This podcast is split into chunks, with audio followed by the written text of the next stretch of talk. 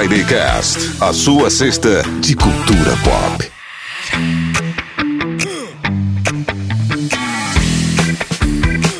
Friday Cast começando, eu sou Michel Gomes e hoje nós vamos falar de uma data muito importante, de um mês muito importante, o mês da consciência negra. E na bancada de hoje temos. Olá, sou Renata Oliveira e tenho pensado muito na frase da Angela Davis ao longo desse ano: que numa sociedade racista não basta não ser racista, é necessário ser antirracista. Fala pessoal, aqui é o Anderson Rocha e no mês da consciência negra, se você for compartilhar o vídeo do Morgan Freeman, somente não. Aí temos hoje também, claro, convidados especiais na nossa bancada, não é mesmo? Muito bem, sejam bem-vindos. Temos aqui hoje Josiane Oliveira. Tudo bom, Josiane? Olá, tudo bem, vocês? Tudo tranquilo? Josiane, por favor, é, passe um mini currículo pra gente. Então vamos lá, meu nome é Josiane Oliveira, eu sou professora no Departamento de Administração aqui da Universidade Estadual de Maringá. Também trabalho na, no programa de pós-graduação em administração da Universidade Federal de Goiás e faço parte do NEAB, que é o Núcleo de Estudos Interdisciplinares Afro-Brasileiros, aqui da UEM também. E temos também Maurício Domingos na nossa bancada hoje. Tudo bom, Maurício? Tudo bem, pessoal? Prazer pelo convite no Friday Cast. O prazer é nosso. Muito bem. Passa também, por favor, um mini currículo. Bom, sou advogado, formado aqui também na, na, Universidade Estadual de Maringá, professor de Direito Constitucional e História do Direito, e estou atualmente como presidente da Comissão de Igualdade Racial da OAB de Maringá e do Conselho Municipal de Igualdade Racial aqui do município de Maringá também. Muito bem, muito bem. Sejam então bem-vindos à bancada do Friday Cast. Vamos falar hoje sobre o mês da consciência negra. Então, temos dois especialistas na área e vamos ter uma aula sobre o assunto.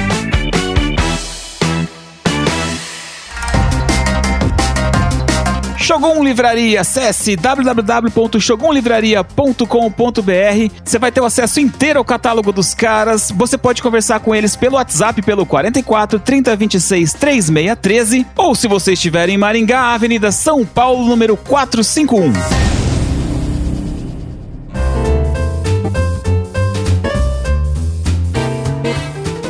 Faça parte do nosso clube de assinantes, desse povo legal, bonito, inteligente e sincero que patrocina, que apoia, que investe no Friday Cast, que ganha recompensas aí mensais, sorteios de coisas bem legais, brindes bacanudos. Esses dias a gente sorteou ali uma recompensa que era um pôster assinado pelo meu ídolo Roger Cruz, um pôster do Batman assinado à mão pelo Roger Cruz. Sensacional o prêmio do Friday Cast. Temos muitos mais vindo por aí e você pode ganhar prêmios, você pode conversar com a gente, interagir interagir, mandar pautas, ideias, sugestões e falar conosco lá no nosso Telegram. Então, se você quer fazer parte do grupo fechado de apoiadores do Friday Cast, é só entrar em fridaycast.com.br barra apoie, escolher um dos planos, ver lá os benefícios que os planos oferecem e ver se é um apoiador desse clube fechado, desse clube de pessoas lindas e maravilhosas do Friday Cast. E além de apoiar financeiramente, você pode dar o seu apoio virtual, o seu joinha, o seu gostei nas internet. Você pode seguir a gente nas redes sociais, no Instagram, no Twitter ou no Facebook e também curtir o Friday Cast no Spotify, no iTunes, no Google Podcast ou no seu agregador favorito aí. É só procurar a gente, a gente está em todos e curtir e seguir o Friday Cast.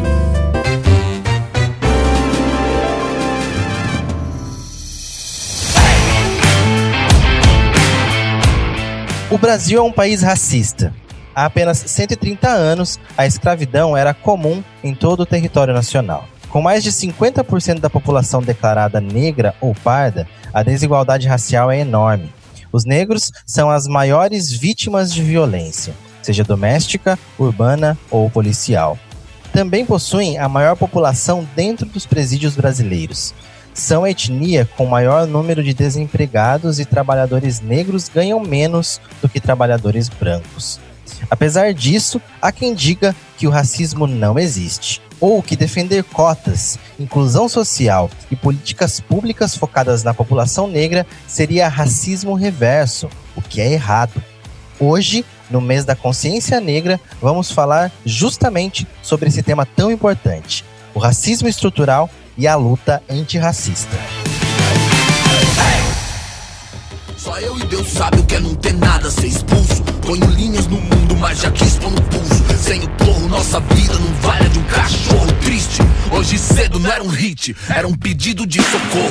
Mano, rancor é igual um tumor, envenena a raiz. Bom, pessoal, dia 20 de novembro foi comemorado o Dia da Consciência Negra. Além disso, todo mês de novembro ele é considerado o mês da consciência negra. Sobre isso que a gente vai falar aqui no Friday Cast hoje. Eu acho que a pergunta para a gente abrir a discussão não poderia ser outra, senão qual é a origem do dia e do mês da consciência negra? O 20 de novembro, ele foi institucionalizado em 2011, né? Como o Dia da Consciência Negra, mas ele é um dia que foi construído pelo movimento negro no Brasil para relembrar a trajetória de Zumbi dos Palmares. Zumbi dos Palmares que foi um dos principais líderes dos quilombos, né, que a gente teve aqui no Brasil. Os quilombos eram organizações de resistência, mas também eram organizações, eram espaços que foram constituídos pelas pessoas negras no Brasil para a gente pensar uma outra forma de se organizar coletivamente fora da lógica da escravidão, né? Então, o 20 de novembro ele vem com esse intuito da gente relembrar a trajetória de luta de Zumbi dos Palmares, a trajetória de luta dos movimentos negros, mas também essa trajetória de luta da gente pensar outras formas da gente se organizar coletivamente que não seja pautado né, na discriminação racial e na hierarquia de raças em nossa sociedade. Quando a gente fala né, do dia 20 de novembro, a gente precisa lembrar que os movimentos negros conseguiram fazer uma coisa que é reverter uma data, né? Porque assim, dia 13 de maio era considerado né, o dia da abolição, um dia de festa, né? E durante muitos anos a gente não conseguiu é, historicamente reverter dizendo a abolição foi uma grande farsa, né? Não houve uma abolição de fato né? Mas sim, era, era, era o lugar, era o momento para a República em 1889. Então, eu acho que quando a gente fala do dia 20, a gente está dando realmente uma característica para um dia e para um mês onde a luta é, em relação e a consciência negra é uma valorização também de toda a história. Seria isso também. Sim, isso também, Renata, até porque assim, né, 13 de maio ele foi construído como uma memória das pessoas brancas e a partir dos elementos que as pessoas que escravizavam a população negra consideravam como importante de se lembrar, que é aquela história de você achar que 13 de maio foi uma concessão das pessoas brancas, foi uma concessão dos escravagistas à população negra, e não foi, né? Então, a construção do 20 de novembro vem nesse sentido que você falou, da gente reconhecer efetivamente a luta dos movimentos negros, mas valorizar também o que, que essa população considera de sendo, sendo importante né, para a gente discutir e para a gente produzir efetivamente como sendo memória da população negra no Brasil. É, uma, é bem isso, é uma inversão de lógica, não só de datas, mas de reconhecimento de quem pode colocar os parâmetros e os limites para a gente pensar essas questões do país. É importante a gente pensar isso, né? Porque quando você fala em concessão, né? É, para quem não sabe, é, quando o sistema escravocrata no Brasil acaba, depois de 100 anos que a Europa já tinha determinado que era para acabar, os próprios fazendeiros ganharam dinheiro do governo, né? Eles foram indenizados. Então, quer dizer, era, era todo um acordo, né? Ninguém queria que acabasse a escravidão no Brasil, como hoje a gente ainda tem que discutir o racismo no Brasil, porque ninguém quer que acabe, né? No, quando eu falo ninguém, eu estou dizendo quem ainda não se reconhece como racista, né? A fala, eu acho que de hoje e do programa tem que ser essa: somos racistas, porque viemos de uma estrutura racista e precisamos desconstruir essa estrutura que aí acaba indo para as instituições e assim por diante. Então é muito importante que a gente saiba também qual foi esse lugar da abolição, né? E que a gente tem outras histórias a serem contadas da formação negra no Brasil, da importância de mulheres pretas, homens pretos, homens negros, mulheres negras dentro do nosso país, né? Então acho que é, é interessante a gente deixar isso bem claro. Não é uma comemoração de uma data por uma data mas é a comemoração, sim, da representatividade de um povo, que não tem que ser lembrado pelo dia de uma farsa, uma grande farsa na história, uma concessão, porque a gente queria, né? Então, 13 de maio de 1888, porque a gente queria uma república, que aconteceu então no ano seguinte. Só para uma curiosidadezinha bem bacana, quando a gente fala a figura do zumbi dos palmares, já vem uma pessoa na nossa cabeça, né?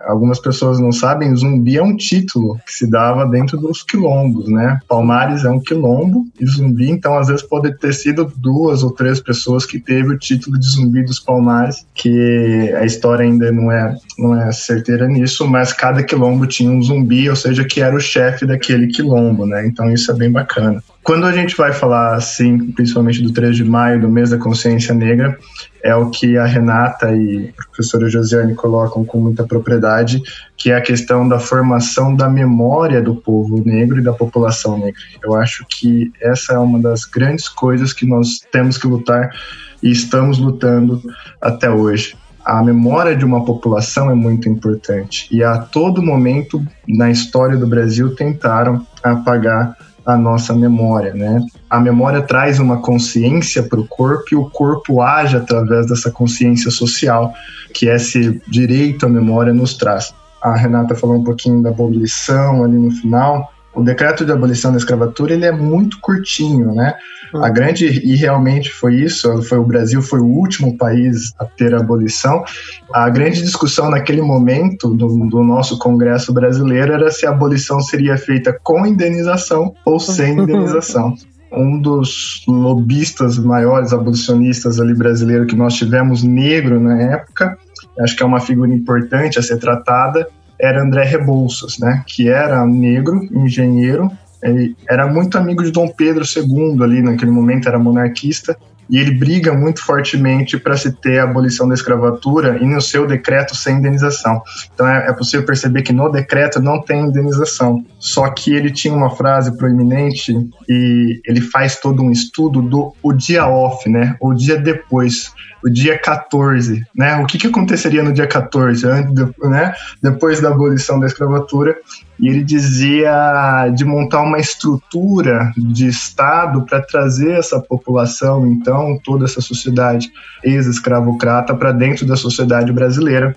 E não aconteceu, né? Uma vez que sabemos que a monarquia cai, ele era monarquista, ele vai embora com Dom Pedro II, e esse plano dele pós abolição da escravatura não é colocado no Brasil. E a frase que ele diz é o seguinte: quem tem a terra tem o homem. E eu acho que essa é uma das frases mais importantes que fica, porque depois da abolição, naquele dia que foi tratado aqui como uma farsa, mas só o decreto em si não traz a liberdade e também não devolve a memória para um povo. A gente tem ali, após a abolição da escravatura, a população negra não ganhou nenhum tipo de apoio né, de políticas públicas e nenhum tipo de indenização. Como bem colocado aqui, foi o contrário, né? Alguns é, senhores ali é, de escravos, eles que ganharam algumas indenizações, né? Então, é, essa história se remonta até hoje, e hoje, mesmo com a população negra no país sendo maioria, né, o racismo ele ainda é muito presente no Brasil, por isso que a gente está aqui conversando sobre isso hoje. É, Para a gente abrir essa segunda etapa de conversa, é legal a gente pensar o que é o racismo estrutural. Né? O que, que é esse racismo estrutural, então? O racismo estrutural, ele vai nos ajudar a entender como que o racismo nos organiza socialmente, né? Por que, que o racismo é um fenômeno estrutural? Porque ele vai estruturar as nossas relações. É a partir da raça que nós nos relacionamos, são, são os elementos raciais que vão ser determinantes para a gente construir as nossas relações. Por isso que o racismo é estrutural. Ele vai estruturar as relações econômicas, sociais, até mesmo afetivas, né? Que a gente constitui na nossa sociedade. A gente precisa trabalhar ele não do ponto de vista individual, mas do ponto de vista de uma coletividade. Porque quando uma pessoa tem uma prática racista, por exemplo, alguém fala: ah, Fulano, você é um macaco. Às vezes a gente tende a ter uma argumentação no sentido de falar: ah, essa pessoa tem uma doença mental, né? Essa pessoa ela precisa se tratar. Mas quando a gente faz isso, a gente individualiza um fenômeno que é coletivo. Então a gente precisa reconhecer que a prática ela pode ser individual, mas o racismo é estrutural porque ele é o tipo de racionalidade, é a forma como a gente pensa. Tanto é que quando a gente está na rua e vê uma, um jovem negro, né, com correntes no pescoço, caminhando sozinho à noite, as pessoas sentem medo. Elas sentem medo, não, não é uma pessoa que sente medo, é uma coletividade que sente medo. Então, por isso que o racismo, ele é estrutural, porque ele vai estruturar, inclusive, a nossa forma de pensamento, né? Então, a gente precisa desconstruir essa lenda urbana de que o racismo é um fenômeno individual, ou de que uma pessoa branca pode praticar o racismo, não. O racismo é estrutural porque ele estrutura essas relações, ele distribui recursos, né? E aí quem tem esse recurso na mão que vai manipular ou que vai articular esses jogos. É por isso também que não existe racismo reverso, né? Porque as pessoas negras no Brasil, elas não têm poder estrutural algum de oprimir pessoas brancas, né? Olha para o nosso Congresso. Que poder que as pessoas negras têm de elaborar uma lei ou uma legislação para oprimir uma pessoa branca? Nenhum. Olha para o nosso judiciário, né? Então, o racismo estrutural nos ajuda a desconstruir essa lenda urbana do racismo reverso e observar efetivamente que, por ser um fenômeno estrutural, são as pessoas que têm esses recursos que vão atuar nesses mecanismos de opressão, né? Coisa que a população negra, a população indígena não tem no Brasil, né? Não tem como negro ou indígena oprimir as pessoas brancas nesse país, né? Existe espaço para isso. Eu acho legal também, para quem está ouvindo o Friday Cash, se vocês quiserem ler, é muito importante, né? Quando a gente fala de uma luta antirracista, é muito importante a gente se informar.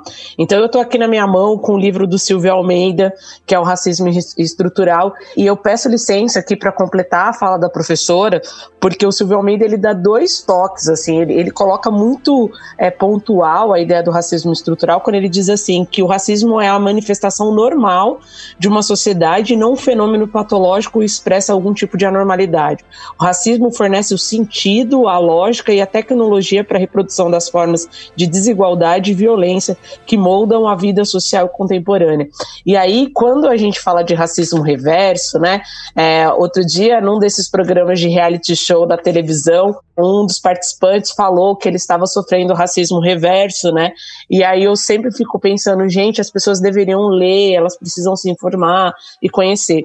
E aí mais uma vez o Silvio Almeida ele traz assim a ideia, né? Então ele diz assim: é absolutamente sem sentido a ideia de racismo reverso. O racismo reverso seria uma espécie de racismo ao contrário, entre aspas, ou seja, um racismo das minorias dirigidos às maiorias. Há uma gran um grande equívoco nessa ideia, porque membros de grupos raciais minoritários podem até ser preconceituosos ou praticar discriminação, mas não podem impor desvantagens sociais a membro de outros grupos majoritários, seja direto ou indiretamente. Homens brancos não perdem vaga de emprego pelo fato de serem brancos. Pessoas brancas não são suspeitas de atos criminosos por sua condição racial. Tampouco têm a sua inteligência ou sua capacidade profissional questionada devido à cor da pele. A própria ideia de racismo reverso, e essa é a parte que eu acho mais interessante do texto dele, ele diz assim: é curiosa. Nos mostra como muitas vezes, nos detalhes, moram as grandes questões. O termo reverso já indica que há uma inversão algo fora do lugar, como se houvesse um jeito certo ou normal da expressão racismo. Racismo é algo normal, entre aspas, contra minorias, negro, latino, judeus, árabes, persas e ciganos. Porém, fora desses grupos, é atípico e é reverso. Então, a, a gente tem que tomar cuidado quando a gente não conhece o conceito e a gente precisa conhecer para desconstruir. Então é impossível, né? O que a professora fala antes, é impossível você dizer, ah, a pessoa branca está sofrendo racismo reverso. Jamais. Ela vai sofrer preconceito discriminação por sua condição social, pelo seu corpo, pelo estar fora de um padrão, mas não por ela ser branca, né? E aí é, o professor é, Maurício pode dizer pra gente, né? Como que a gente lida hoje com o Brasil sendo um país racista? É, um tema muito, muito importante. A Renata trouxe o Silvio Almeida, né, na nossa conversa, que hoje Silvio Almeida é advogado, filósofo, um dos grandes pensadores brasileiros, e isso é importante dizer, deixar registrado aqui, né, um, um, grande filósofo negro, que nós não temos filósofos quase, né. A ideia do racismo estrutural, como ele bem diz, não é dele, mas ele traz luz e cientificidade para esse termo e fica popularizado entre nós, né, através de Silvio Almeida.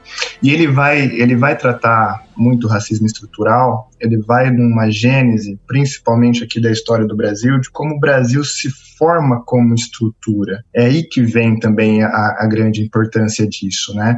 Desde o início lá, a monarquia, início da república, o Brasil era comandado por brancos escravocratas, né? Então, estruturalmente se forma um Brasil assim. Acho que só para uma curiosidade aqui também, um dos grandes pensadores na época ali da, do final, da, que era abolicionista, olha, vejam só, Marquês de Queluz, ele dizia o seguinte: olha, o Brasil tem que terminar com a escravidão e tem que se industrializar. Mas os negros não servem para trabalhar na indústria, porque eles são seres menores, não conseguem pensar, eles são mais voltados para o trabalho.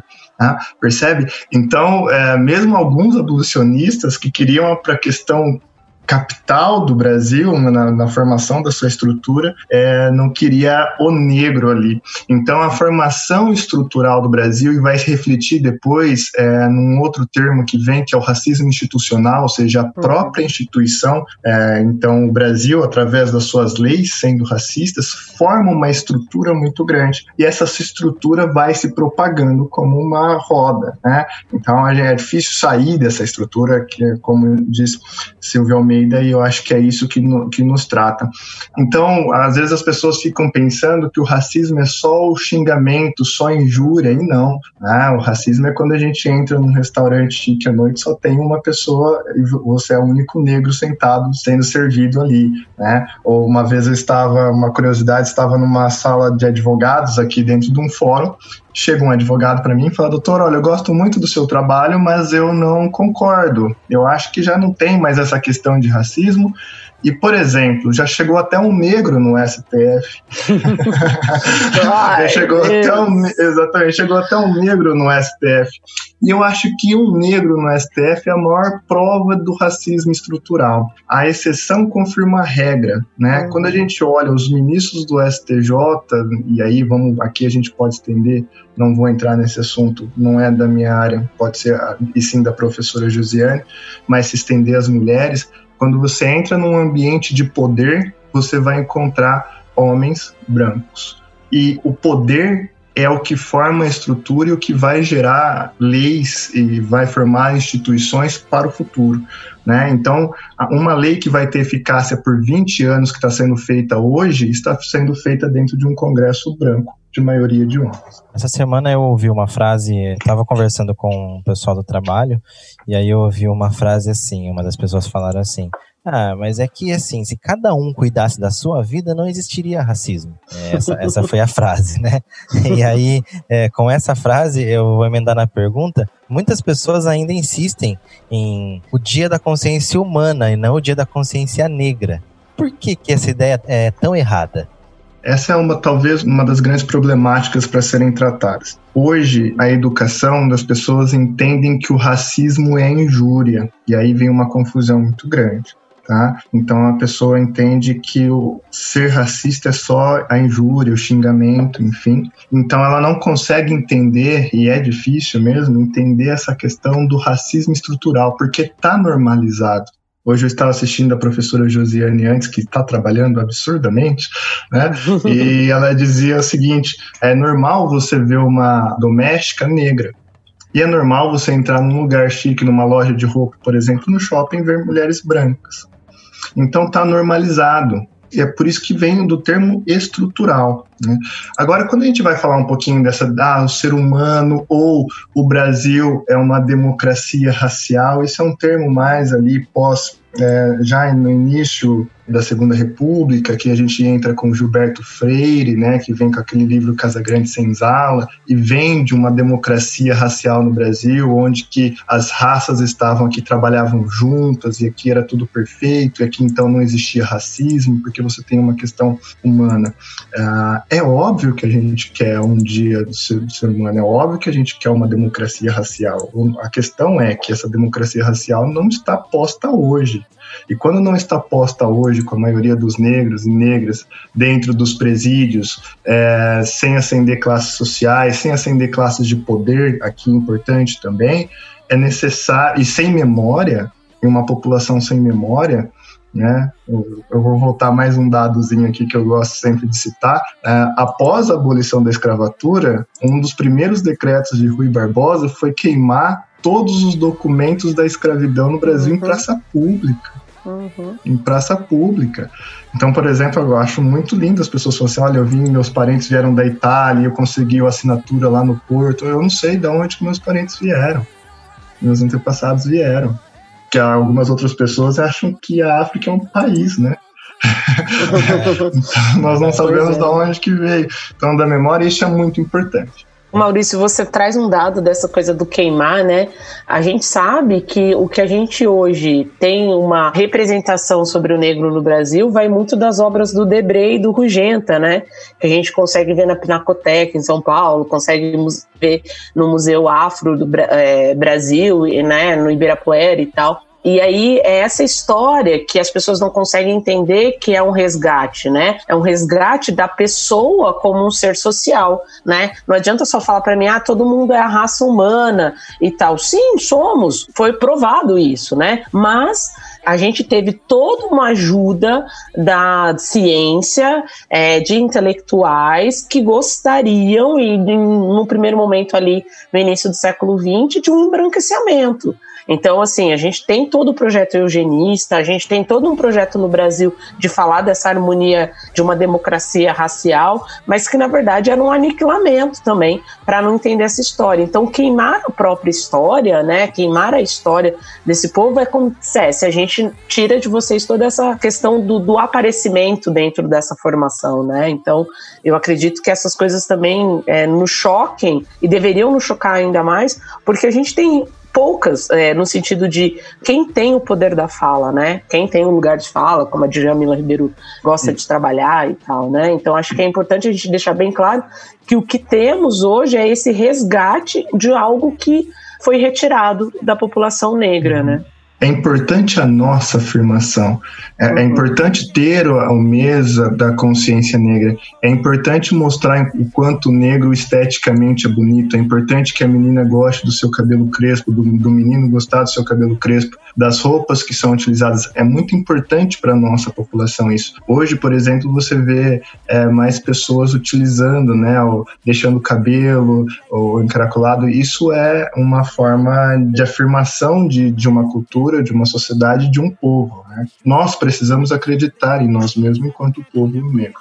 Eu não sei se a professora Josiane gostaria de emendar aí e falar um pouco sobre apropriação cultural por exemplo, né? A gente teve aí um caso algum tempo atrás, a Eliane Blum do El País até escreveu um texto de uma branca para outra branca para explicar um caso que a gente teve dentro do metrô de São Paulo, que uma menina estava usando o turbante e a outra foi questionar, uma menina negra foi questionar por causa do uso, né? Então, professora, como que a gente trabalha com essa ideia da apropriação cultural? Tem vínculo que gente estava conversando anteriormente, que é no sentido de que quando a gente fala sobre raça e sobre racismo, a gente acha que isso é só uma questão das pessoas negras ou das pessoas indígenas, né? Então, falar em consciência humana é a gente silenciar que as pessoas brancas também são racializadas, né? Elas também têm uma raça, elas também são um grupo que se constitui a partir desses elementos, né? Então, quando a, enquanto a gente fala de negritude para as pessoas negras, a gente tem a branquitude. É importante que as pessoas brancas elas se enxerguem como um grupo racializado para enxergar, inclusive, como que se dá essas trocas, essas apropriações culturais, vamos dizer assim, né? O conceito de apropriação cultural, a gente tem que entender que um processo de apropriação ele acontece pela falta de conhecimento e de reconhecimento de algumas práticas culturais. Vamos pensar essa questão dos cabelos trançados, né? Para a população negra, você trançar o cabelo não é só um movimento de rotineiro, tem um sentido e significado de um resgate identitário, né? Porque na época da escravização, as próprias formas como as pessoas trançavam o cabelo indicavam, por exemplo, caminhos que elas podiam chegar nos quilombos. Cada tipo de trança tem relação com grupo étnico específico. E o problema é que quando a gente faz essa apropriação dessas práticas culturais, a gente não traz esses sentidos e esses significados.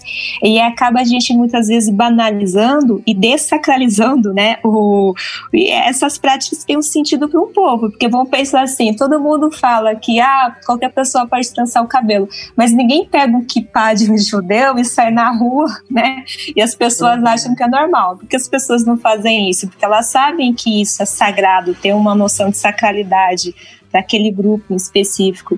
E em relação às práticas da população negra, não é assim, né? A gente banaliza, a gente acha que não é sagrado, que não tem um sentido, não tem um significado, e acaba fazendo usos que são inapropriados em relação a isso. Então, assim como a população branca é um grupo racializado, tem suas práticas étnicas, né, que tem seu sentido, seu significado, suas sacralizações, a população negra também tem.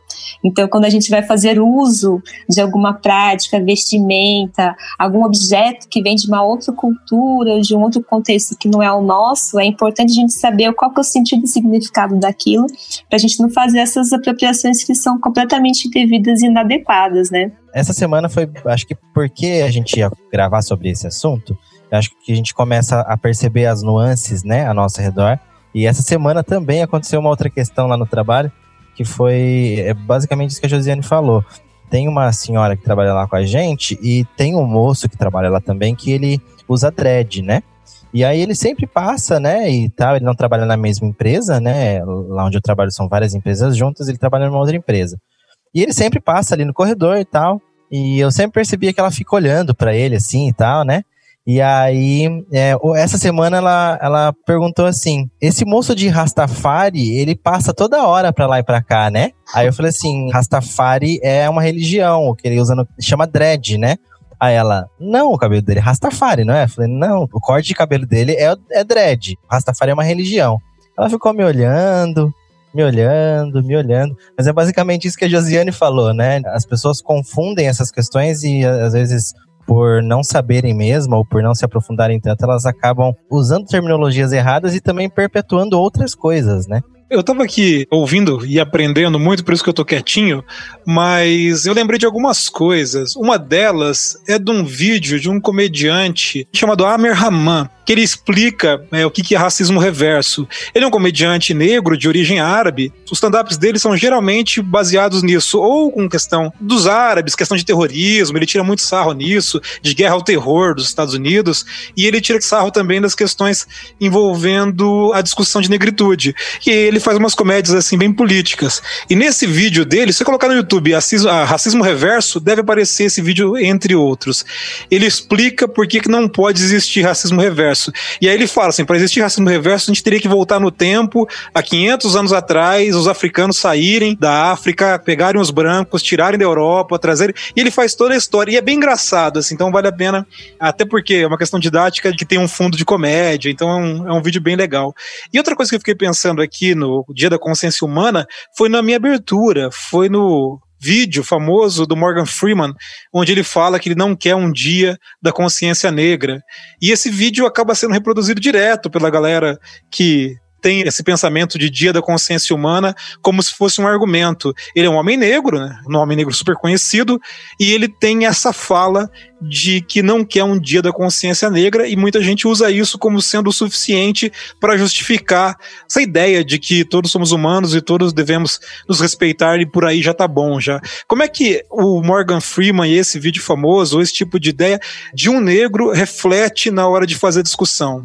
É engraçado porque quando a gente vai falar de economia, as pessoas vão postar vídeos de economia, elas não postam vídeos de pessoas negras comentando economia. Política, elas não colocam vídeo falando pessoa negra falando de política.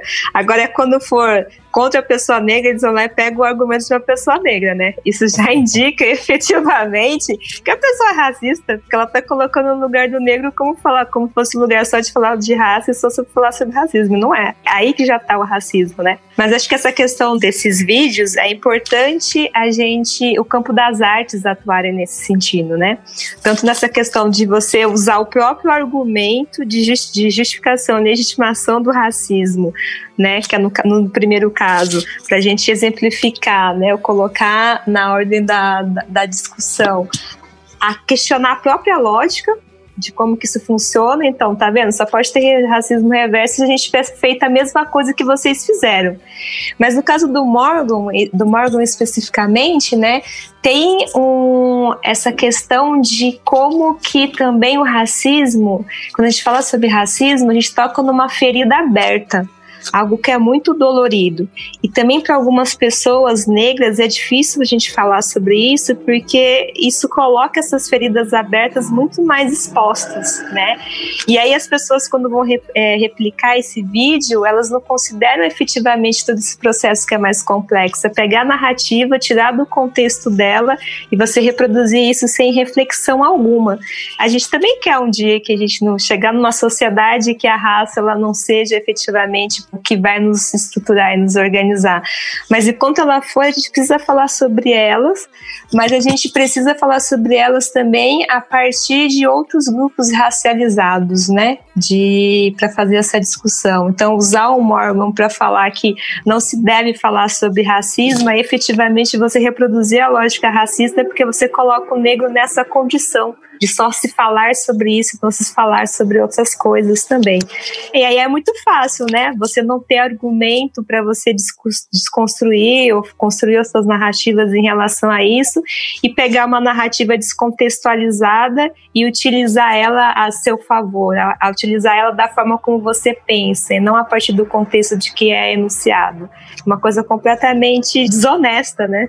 Quando a gente fala dessa questão que as pessoas não colocam, né, é um economista negro e tal, e aí quando elas querem reafirmar o seu racismo, elas vão lá e colocam o negro reproduzindo para dizer, ah, tá vendo, né, aquela frase, ah, mas até negro tem discriminação e preconceito contra o negro. E aí eu lembrei de um outro livro, né, do livro da Djamila, mesmo lugar de fala, que ela traz a Grada Quilomba para dizer que é muito desagradável, né, para as pessoas que têm o privilégio e que são racistas, pensar nas histórias sujas né, que aconteceram e ter que desmistificar, né, ter que desconstruir essas histórias. Então, acaba que o, o, sujeito branco, quando ele não quer falar ou ele não quer se posicionar além daquilo que ele já é, né, no caso do racismo, ele vai dizer que ele não sabe, ele não conhece e tal, e aí ele vai dizer que ele não está convencido com aquilo que as pessoas estão falando, né? Então, esse, é, vamos dizer, essa desculpa no sentido de tipo, ah, mas olha lá, é um outro negro falando, então se ele tá falando e tal. Mas para outras situações não é utilizado a fala negra, né?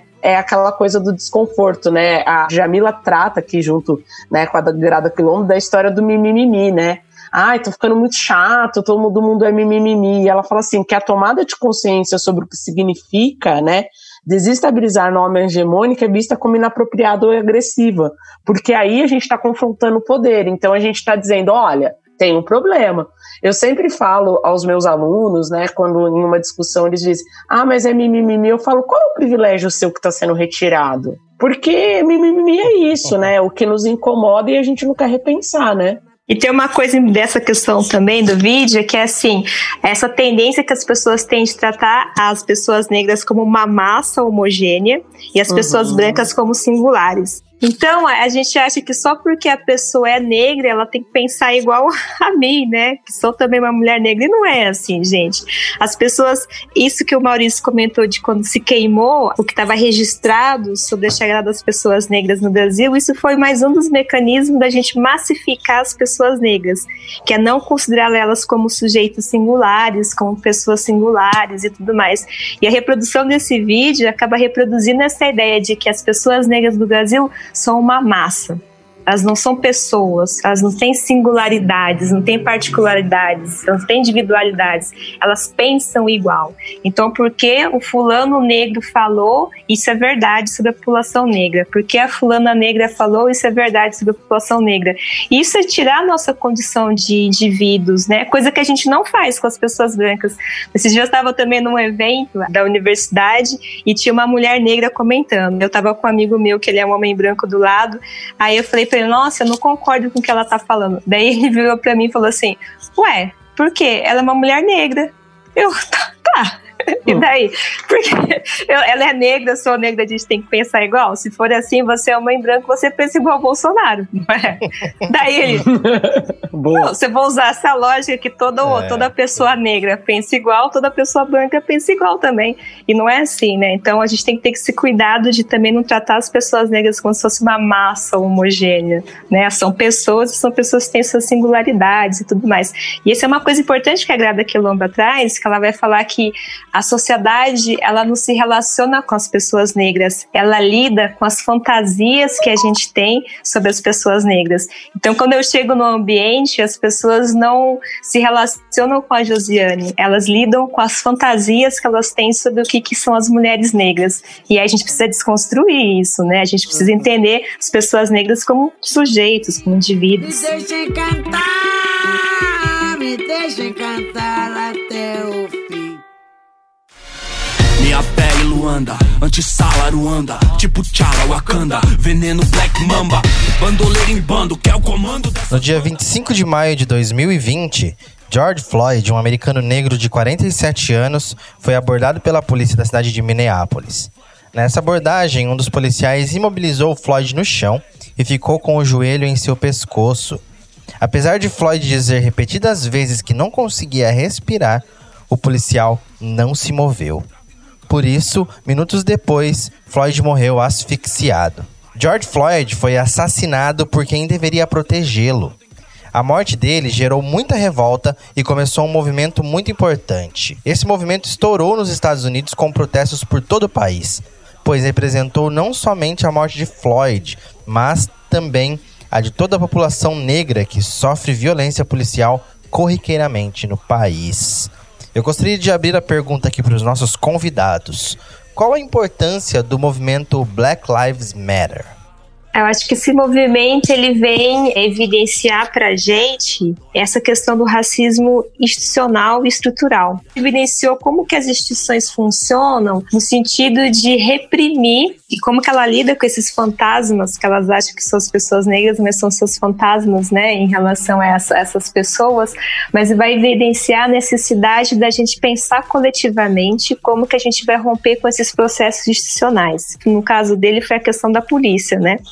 Mas é interessante que isso sempre né, aconteceu, mas esse ano efetivamente isso teve um caráter de mobilizar subjetivamente mais isso, porque por uma série de questões que se tem colocado.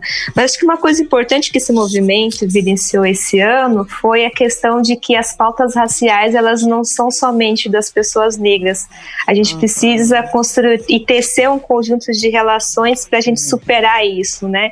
Porque isso não é um problema do negro, não é um problema do indígena, não é um problema do branco, é um problema de como que a gente construiu as nossas relações raciais quando a gente viu esse movimento nos Estados Unidos, a gente viu que quando os jovens negros saíam para fazer os protestos, você tinha mães brancas que faziam correntes de proteção para que esses jovens negros pudessem protestar. E isso é muito simbólico porque você vê como que as pessoas podem efetivamente começar a se deslocar das suas, dos seus locais de privilégio e criar simbolicamente redes de proteção para que as pessoas possam agir no sentido de romper com a questão do racismo. E aí a gente vai entrar nesse, nessas pautas, nessas discussões sobre o que, que é o antirracismo.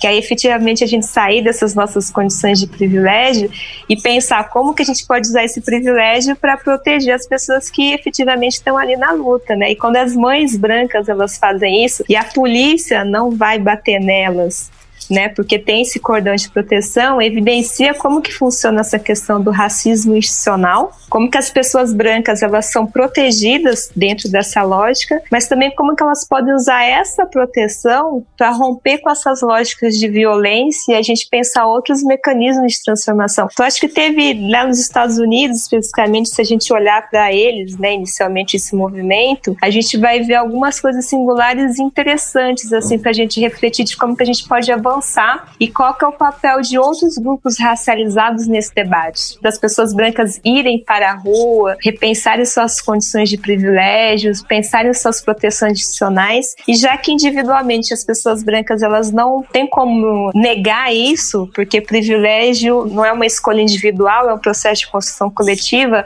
como é que a gente pode usar esses privilégios para tentar minar essa lógica por dentro e romper com isso, né? Então acho que esses movimentos ele deixou mais evidente essas e como é que a gente pode lidar com essas questões. O Black Lives Matter aconteceu numa, numa circunstância de pandemia, né? Nós estávamos ali uma sociedade muito sensível. Algumas pessoas falam que foi um, um caldeirão, né? As populações sofrem, mas quando está num momento tão evidenciado, tão sensível ali num momento como de pandemia, tende que os que sofrem sofram mais.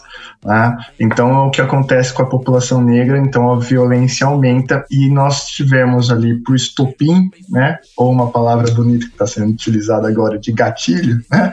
o que nós temos como estopim dessa figura é aquela figura, ou seja, aquela cena de um homem negro no chão, com um policial com a roupa então do Estado, com o joelho no uhum. pescoço dele e ele dizendo: Eu não consigo respirar.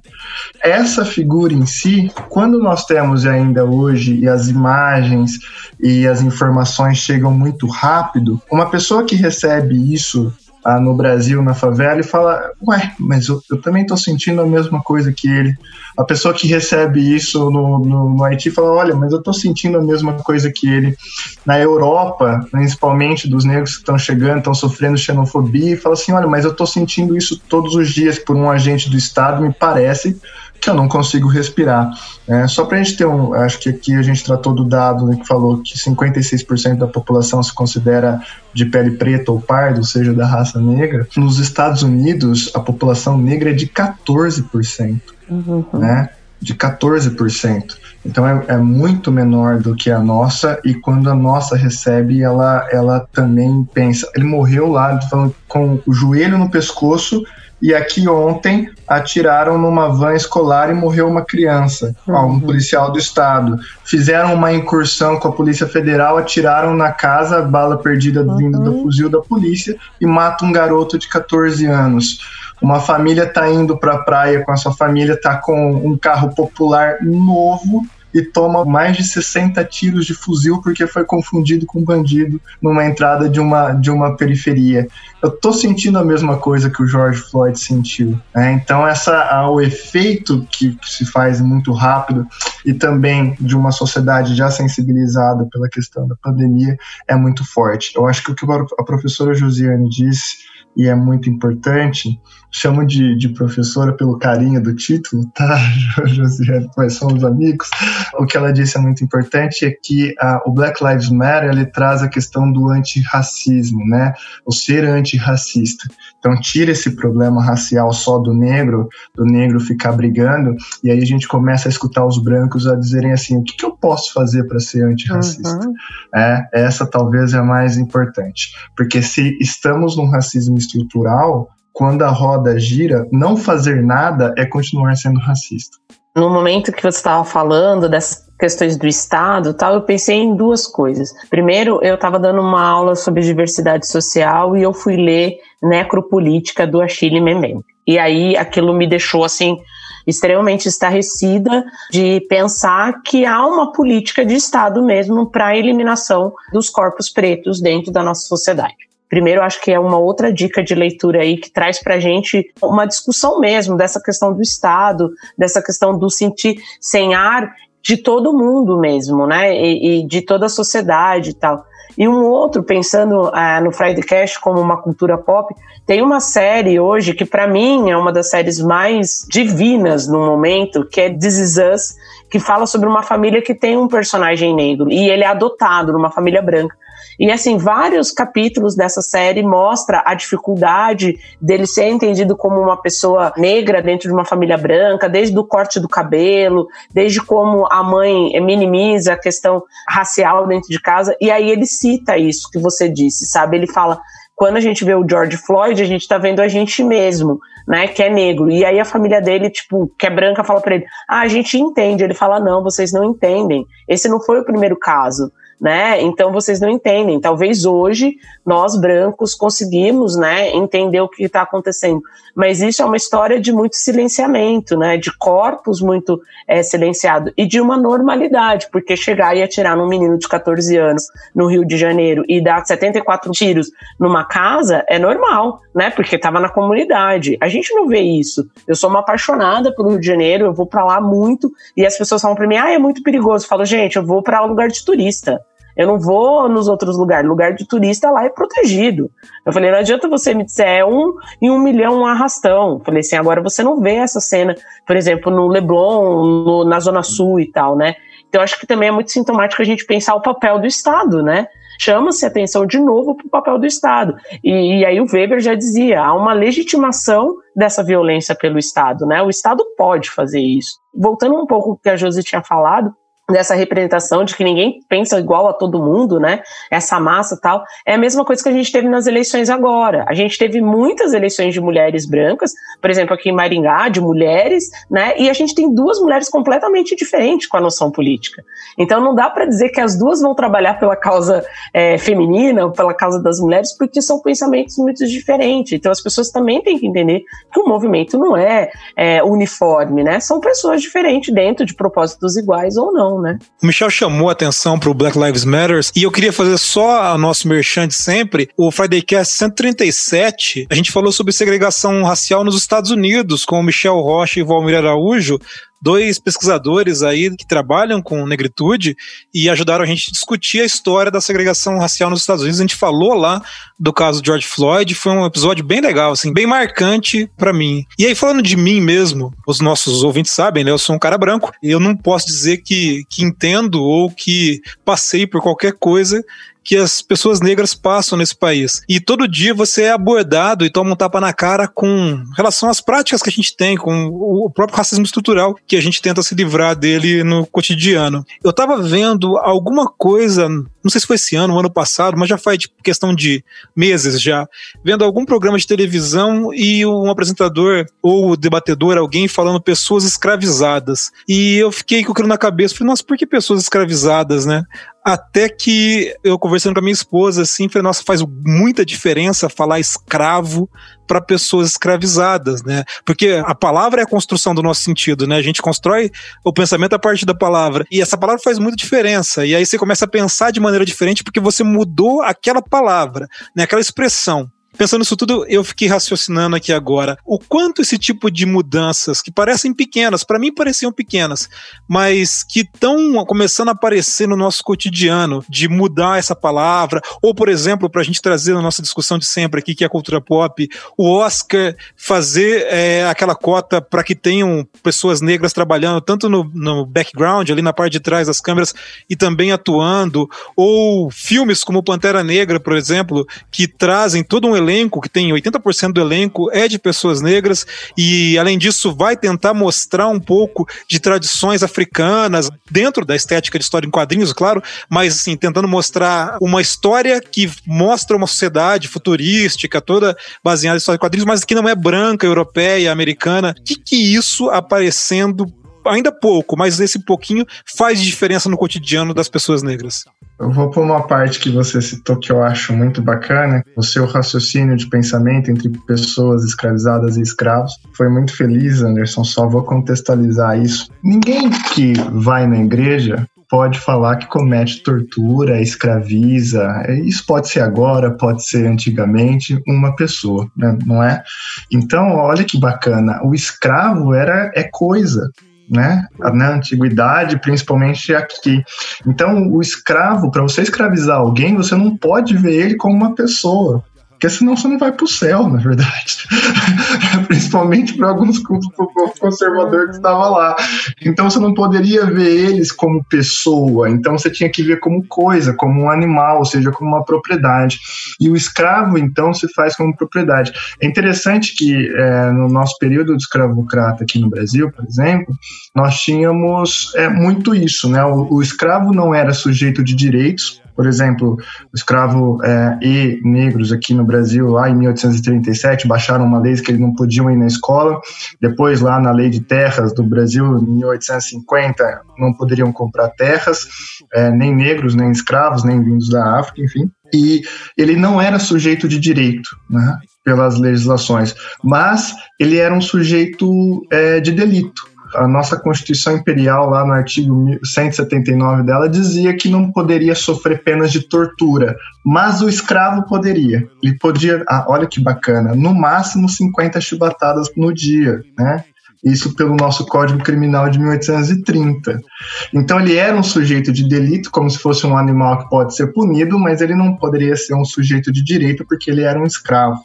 A partir do momento em que você fala pessoas escravizadas, quem que escraviza pessoas? Que pessoa boa que escraviza pessoas, né? Comete tortura. Então muda muito. Então utilizar o termo pessoas escravizadas é importante. É importante até de forma histórica para demonstrar o que foi feito, né? E o que fizeram também isso, né, da, é, é, que, vocês comentaram da questão de mudar os termos. E aí, já que é um podcast de cultura pop, tem um artista visual que chama Hugo Canuto, ele, ele faz quadrinhos. Se alguém quiser acompanhar ele no Instagram, ele chama Conto dos Orixás. Aí o que, que ele faz? Ele produz né, histórias em quadrinhos e ele vai trazendo os orixás né, da cultura iorubá como heróis. Então, em vez da gente falar uhum. sobre Super-Homem, Homem-Aranha, Mulher Maravilha, então ele vai trazendo Ogum, Xangô, Oxum, e fazendo essa construção dessa narrativa de e contando histórias em quadrinhos, né, para a gente desnaturalizar essa coisa da religião de matriz africana como sendo algo vinculado ao diabo, né? Essas coisas que a, a, a criminalização que a gente tem. Então acho que vale super a pena. Inclusive ele está indicado ao Prêmio Jabuti desse ano por esse trabalho que ele tem feito. Então para quem tenha, né? Às vezes a gente está lá em casa pensando, ok, para gente que é adulto falar dessa mudança de termos talvez seja mais fácil. E aí com as crianças, como é que a gente vai fazer?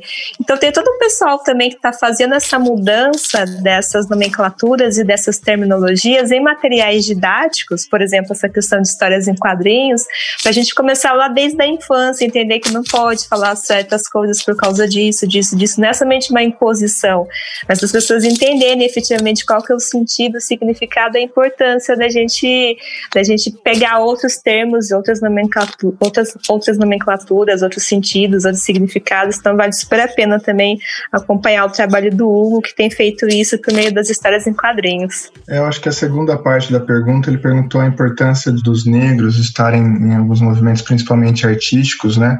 Eu acho que também a, a representatividade, né?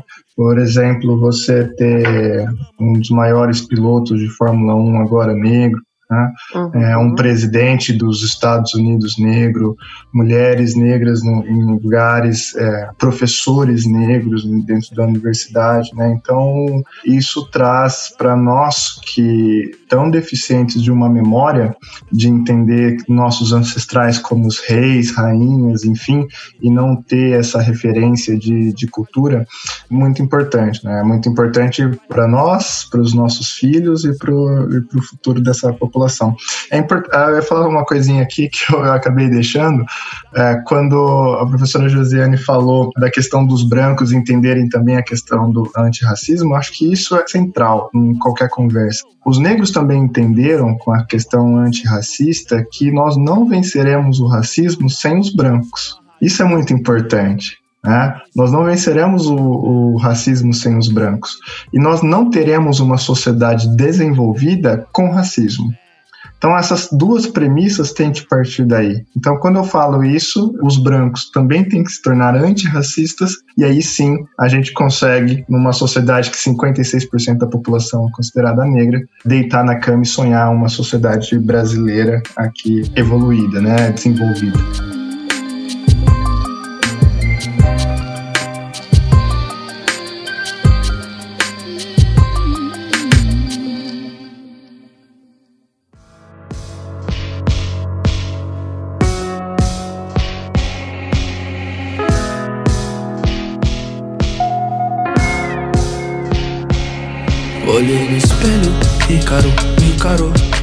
No dia 14 de março de 2018, há quase três anos atrás, a vereadora Marielle Franco foi assassinada no Rio de Janeiro, junto com o motorista Anderson Gomes. De lá para cá, a pergunta que ecoa nas redes sociais, nas nossas cabeças e no nosso dia a dia é: quem mandou matar Marielle Franco? É uma pergunta que muitos se fazem até hoje. Eu gostaria de saber dos nossos convidados se a Marielle Franco ela pode ser considerada hoje um símbolo dessa luta contra a violência contra a população negra. Tem uma coisa interessante que Marielle morreu no dia 14, né? De março. O Maurício, em um dos momentos da fala dele, ele fala, né? A questão era e o dia 14? E quis, quis uhum. né? É uma triste coincidência, né? Você ter. É, é, o dia 14 é um dia que é muito simbólico pra gente, enquanto negro. Primeiro tem essa questão do dia 13 de maio, quando a gente questiona o que seria o dia 14 e Marielle é assassinada no dia 14. Então, isso é, evidencia muito a situação da população negra no Brasil, de que a gente não tem proteção institucional alguma. Eu acho que a Marielle se torna um símbolo no primeiro momento, porque ela deixa explícito que no, as nós, eu vou falar especificamente nós mulheres negras, nossa população negra, nós não temos proteção alguma do Estado brasileiro. Mesmo sendo quando ela, ela é eleita, ela ocupa um cargo institucional ela está trabalhando pelo Estado, o Estado não consegue proteger ela. Ela deixa isso muito explícito e fica esse recado né, das eleições. Nós vimos muitas mulheres, uhum. muitas mulheres negras, trans, cis sendo eleitas, e a gente tem que lembrar de Marielle para lembrar que a gente precisa proteger essas mulheres que estão aí. A gente não pode deixar elas à mercê do Estado, à mercê da sociedade brasileira, que a gente sabe o, que, que, acontece. E Marielle é semente porque Marielle vive em todas nós, né? Ela está presente nas nossas discussões, nas construções das nossas memórias, porque ela resistiu até o último minuto precisou o Estado efetivamente usar da sua necropolítica, da sua política de morte para tirar o corpo dela, mas não tirou as ideias que ela preconizava, que ela fortaleceu na, na vida cotidiana. Então, acho que quem matou Marielle Franco foi a sociedade brasileira, né? Que não o Estado brasileiro que não que efetivamente não tem, não dá proteção alguma para nós mulheres negras, independentemente de onde a gente está. A gente não tem proteção. E quem tem que proteger a gente somos nós mesmas, né? Então, acho que fica, é, é fica um pouco, fica um pouco disso que a Marielle deixou pra gente, no sentido de que a gente precisa se proteger. Aquela história de ninguém saltar a mão de ninguém está mais vivo do que nunca. Então, vamos cuidar das nossas mulheres cis e trans pretas que foram eleitas nesse domingo elas precisam da gente não só para fortalecer a política, mas para garantir com que elas se mantenham vivas e mantenham viva esse legado de ideias aí que a Marielle deixou fortalecido para gente, né? Eu acho muito importante o que a professora Josiane fala, porque a gente teve agora essa semana um ataque a uma mulher negra eleita em Joinville, né? Foi um ataque racista nas suas redes sociais, um ataque deslegitimando a vitória dela. Então, a ideia de pensar a Marielle como semente de tudo que está acontecendo agora e presente sempre também é pensar nisso, né? Num Estado que não está preparado para ter mulheres pretas, trans, cisgêneros ou LGBTIQ+, dentro dessas ordens, né, dentro do padrão do Estado. Essa fala é muito importante, que a gente olhe, né, os coletivos que entraram, né, as mulheres negras, as mulheres trans, como o Estado vai reagir, né? Então é, é muito importante essa fala. É importante a gente dizer também, não é porque a Marielle, que é um caso que as pessoas falam, ah, mas outras pessoas morreram também, né? assim, e, e aqui também nós temos, aqui a importância também, nós temos aqui um crime político, né? Ou seja, uma mulher negra eleita, né? assassinada, a gente não sabe ainda quem foi, mas sabemos que foi para calar essa voz. Nós incomodamos, né? Esse, o podcast de hoje incomoda muita gente. Não é fácil falar isso porque nós estamos falando algo contra uma estrutura, uma estrutura muito forte, uma estrutura que não vem de hoje, né? Nós temos 132 anos da abolição, as pessoas esquecem isso, mas o Brasil, na sua história, o Brasil teve 380 anos de escravidão. É muito tempo formando algo para se desfazer. E quando chega alguém num lugar de poder, ainda que numa Câmara de Vereadores, ou seja, mais com espaço institucional, isso incomoda muito. O negro ele tem que conseguir falar primeiro sobre racismo. Isso não é fácil para nós negros. Isso é importante também. Foi o que a professora Josiane disse. Abre feridas. Às vezes o negro não fala sobre racismo porque ele acha que ao falar ele pode ser atacado. Ele abre uma armadura. Ou seja, quando não, eu não falo de racismo, eu acho que o racismo não existe, dá uma falsa ideia de que eu não vou sofrer racismo. Ou principalmente, se eu não colocar uma opinião minha, as pessoas não vão comentar embaixo sendo racistas, então eu me protejo, eu não falo. Então, falar sobre racismo para um negro não é fácil, é difícil. Então, Marielle falava muito fortemente e foi assassinada por isso. Então, por isso que esse crime traz algo muito importante, assim, e vira simbólico. Marielle, como a Josiane falou, vive, né? Marielle presente hoje e sempre.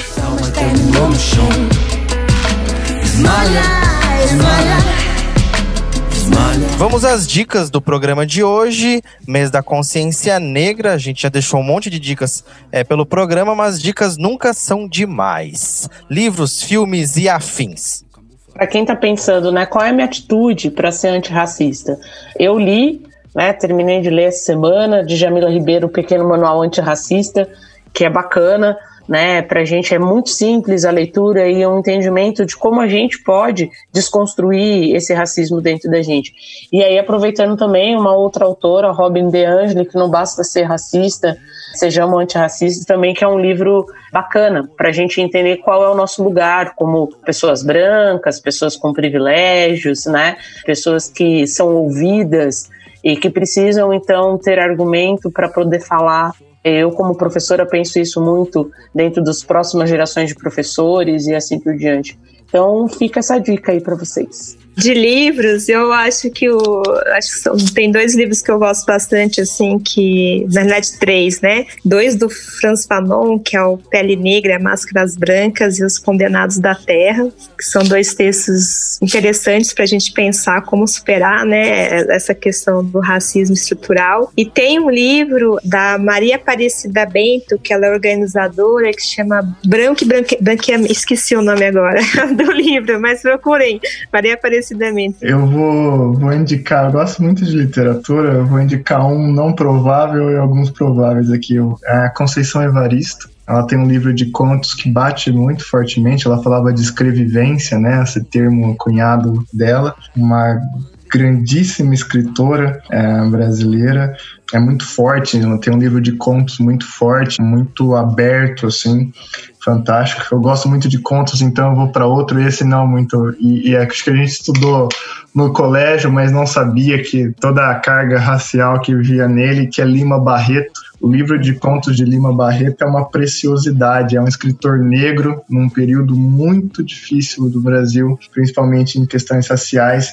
Então ele tenta maquiar a questão racial. É um, é um fantástico, um livro fantástico, é, contos fantásticos hoje, para homenagear, então, no dia de hoje, no dia 19 de 11 de 2020, acaba de ganhar o Grammy Latino, o álbum amarelo do Emicida. Sim, que legal. Então é um baita de um. É, eu acho que talvez uma das. Vocês que entendem muito mais de música do que eu, mas é uma, um, um baita álbum, uma, baita uma gravação é, de metragem, tanto da batida em relação ao rap, estão falando de uma nova forma de se fazer rap a partir dele, então um grande, grande é, artista brasileiro. E às vezes as, as, coisas entram muito, né? Entra pela música, né? E fica aqui, acho que também o último livro que a professora já disse, a professora Renata, que é do Silvio Almeida, que é racismo estrutural.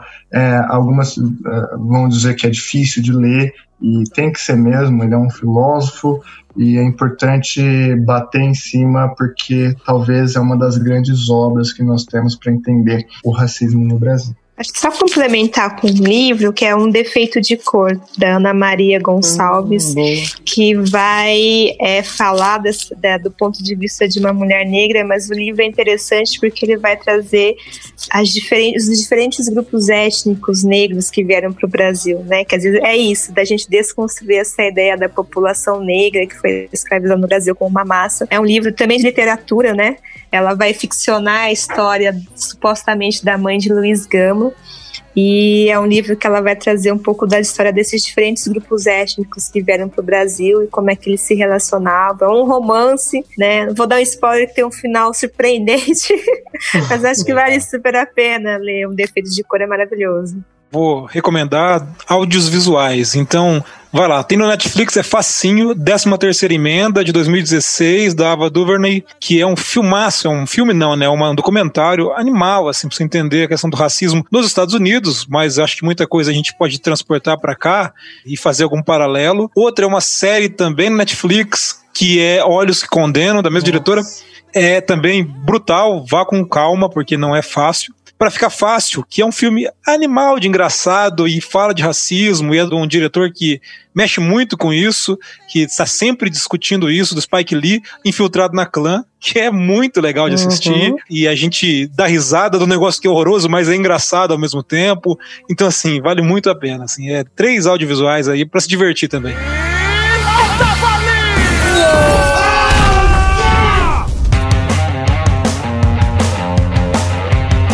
Tava ali no Fridaycast. Mande suas mensagens usando o nosso site fridaycast.com.br, pelo e-mail fridaycast.fridaycast.com.br ou pelas nossas redes sociais. Ah, não sei se todo mundo percebeu, mas a gente não falou da morte de João Alberto Freitas, de 40 anos, que foi espancado até a morte no estacionamento de uma loja da rede Carrefour em Porto Alegre, Rio Grande do Sul, pelos seguranças dessa loja. Esse crime aconteceu por volta das 20 horas e 40 minutos, provavelmente enquanto a gente gravava esse episódio no dia 19 de novembro de 2020. Mas só foi divulgado pro Brasil inteiro, né, no dia 20, né, de manhã ali, onde chegou na né, todas as mídias. Então a gente queria deixar registrado aqui que a gente não falou desse caso por questões óbvias, né? A gente não tinha conhecimento dele ainda. A gente não sabia que ele tinha acontecido. Então, antes que alguém ache que a gente tá passando pano pra marca ou coisa do tipo, fiquem tranquilos que não foi isso. Outra coisa muito importante de dizer é que o Fridaycast não fez esse episódio para se aproveitar de uma tragédia dessas, para tentar surfar na onda aí de um acontecimento horrível desse tentar conseguir mais visibilidade ou coisas do tipo. Não é isso, a gente é totalmente contra esse tipo de coisa. A gente fez o programa pensando exclusivamente no dia 20 de novembro, que é o Dia Nacional da Consciência Negra. E foi esse o único motivo. Tendo isso bem claro por aqui, Anderson Rocha, temos mensagens? Temos e-mail que chegou pra gente sobre o episódio 160, Cultura do Estupro. O e-mail diz o seguinte: Oi, meninos e meninas, parabéns pelo último episódio. Discussão super relevante e às vezes revoltante também. Legal o Fridaycast tocar no assunto. E-mail da Jéssica Bernardino. Jéssica, muito obrigado, obrigado pela sua audiência e importante mesmo, revoltante e sempre relevante falar sobre isso, assim como o tema de hoje, o tema aí do semana, do mês da consciência negra. É, a gente faz esses temas mais complicados às vezes, mas é porque a gente tem que dar voz também, usar nosso poder aí de espaço, abrir espaço para essas pessoas e a gente identificar algumas coisas que tá tão enraizado, né? Eu mesmo, na, nesse programa de cultura do estupro, o pessoal falava umas coisas, eu falava, gente, eu não percebia isso, que jeito, né? Tipo, um negócio horrível desse, eu não tava, não prestava atenção. Então é bem legal, assim, poder falar sobre esse tipo de coisa. Legal no sentido de esclarecer mais, né? Trazer mais conteúdo, mais informação sobre o assunto. E aprender nunca é demais, né? Mande suas mensagens, se tiver sugestões, escreva pra gente, sinal de fumaça, trombetas e qualquer coisa que comunique.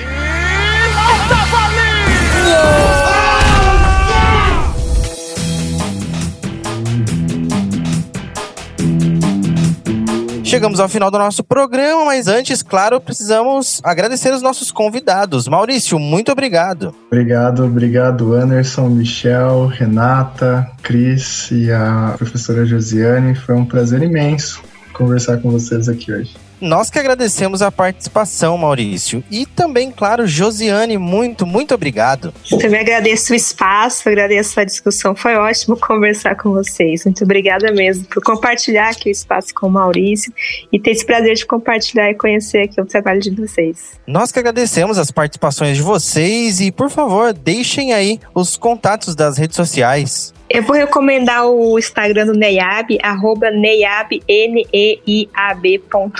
Sigam lá para vocês acompanharem as atividades que a gente tem desenvolvido aqui na universidade e as parcerias que a gente tem desenvolvido aí para avançar nessa discussão. Eu deixo da Comissão de Igualdade Racial da OAB aqui de Maringá também, que é Comissão de Igualdade Racial, tudo junto. Tá fazendo um trabalho bem bacana e nós estamos lá. Perfeito, combinado, galera. Foi isso então? É isso. Oi, valeu. Como diz Emicida no post dele hoje, te vejo no pódio então, né? Ah, muito bom. parabéns, parabéns Emicida e obrigado, galera. Acesse fridaycast.com.br para ouvir os programas passados e valeu! Tchau! Valeu! Tchau. Beijo. O Friday Cash foi editado por Audiotune. Acesse audiotune.com.br.